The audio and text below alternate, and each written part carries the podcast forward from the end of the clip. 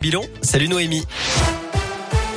Salut Cyril, salut à tous. Côté trafic, pas de grosses difficultés à vous signaler pour l'instant dans l'ensemble des routes de la région. À la une, la peur et la colère, mais aussi un sentiment d'impuissance et d'indignation. Voilà ce que ressentent les proches de Benjamin Brière. Ce touriste français de 36 ans a été condamné hier à 8 ans et 8 mois de prison pour espionnage et propagande contre le régime en Iran. Il est détenu depuis plus d'un an et demi pour avoir pris des photos de zones interdites avec un drone de loisirs dans un parc naturel. Sa sœur Blandine Brière, qui vit dans la région, est très inquiète pour son frère. Ça fait un mois qu'il est en grève de la faim, donc, euh, donc il est très affaibli, il a perdu énormément de poids, il est de plus en plus alité, mais il est aussi très déterminé à se faire entendre et il est capable d'aujourd'hui mettre sa vie en danger pour, euh, pour faire bouger les choses.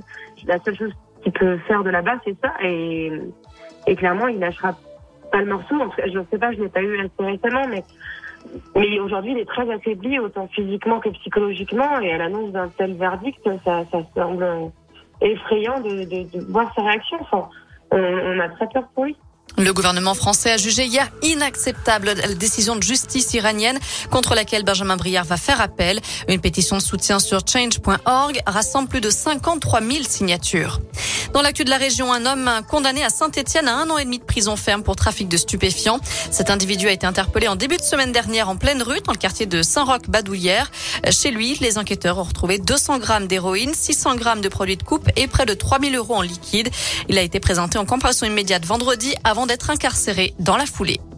Les salariés d'EDF en grève aujourd'hui. Ils étaient près de 200 ce matin mobilisés devant la centrale du budget, d'après les syndicats.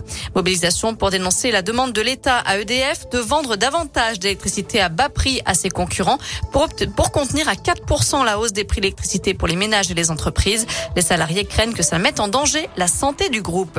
Autre mobilisation demain avec une journée de grève interprofessionnelle pour les salaires et les emplois. C'est à l'appel de plusieurs syndicats. Il y aura des rassemblements notamment à Saint-Etienne, à Lyon, Rouen, Le Puy et Villefranche-sur-Saône.